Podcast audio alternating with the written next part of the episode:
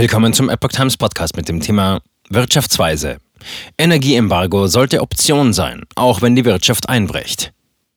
Ein Artikel von Epoch Times vom 31. März 2022. Die Wirtschaftsweisen haben die Konjunkturprognose für dieses Jahr deutlich gesenkt. Ein Energieembargo des Westens würde die Lage weiter verschärfen. Trotzdem könnte es ein probates Mittel sein. Ein westliches Embargo russischer Energielieferungen darf aus Sicht der Wirtschaftsweisen Veronika Grimm nicht allein mit dem Hinweis auf die unmittelbaren wirtschaftlichen Auswirkungen verworfen werden. Grimm sagte der deutschen Presseagentur, die Gefahr, dass sich der Ukraine-Krieg ausbreitet, ist nicht von der Hand zu weisen.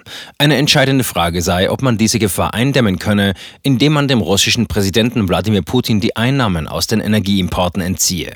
Die Frage muss sein, ob ein Energieembargo oder andere Maßnahmen, die die Zahlungen an das Regime Putin reduzieren, sicherheitspolitisch geboten sind und die Wahrscheinlichkeit erhöhen, den Konflikt einzudämmen.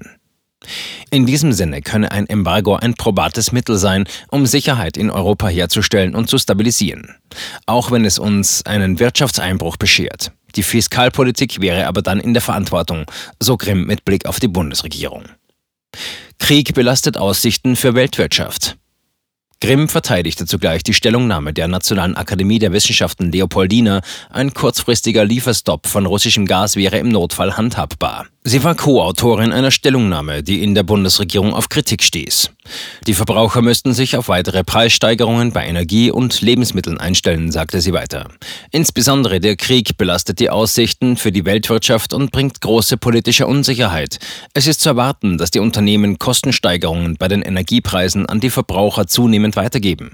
Außerdem werden die Lebensmittelpreise steigen, etwa weil die Kosten von Düngemitteln aufgrund der hohen Gaspreise gestiegen sind. Das verknappe die weltweite Agrarproduktion und mache sie teurer. Hinzu kommt noch, dass Agrarexporte aus der Ukraine und aus Russland in einem signifikanten Umfang ausfallen werden. Risiko einer Lohnpreisspirale steigt. All dies trage weiter zur Inflation bei. Besondere Aufmerksamkeit gilt in den kommenden Monaten der Lohnentwicklung. Die Arbeitnehmer mussten aufgrund der andauernden und hohen Inflation einen deutlichen Einbruch bei den Reallöhnen hinnehmen. Daher gab es auch einen Ausgleich im Rahmen des Entlastungspakets der Regierung. Es sei zu erwarten, dass die Realeinkommensverluste in den anstehenden Tarifverhandlungen weitgehend kompensiert werden, sagte Grimm.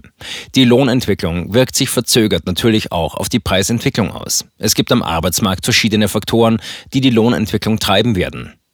Einerseits dürften die Tarifverhandlungen zur Anpassung der Realeinkommen beitragen, zum anderen werden die Löhne durch den Fachkräftemangel ansteigen. Auch der höhere Mindestlohn dürfte zu einem Aufwärtstrend am unteren Rand des Lohnspektrums führen. Insgesamt steigt das Risiko einer Lohnpreisspirale. Möglicherweise werde die EZB durch einen symbolischen früheren Zinsschritt versuchen, damit die Inflationserwartungen stabil zu halten.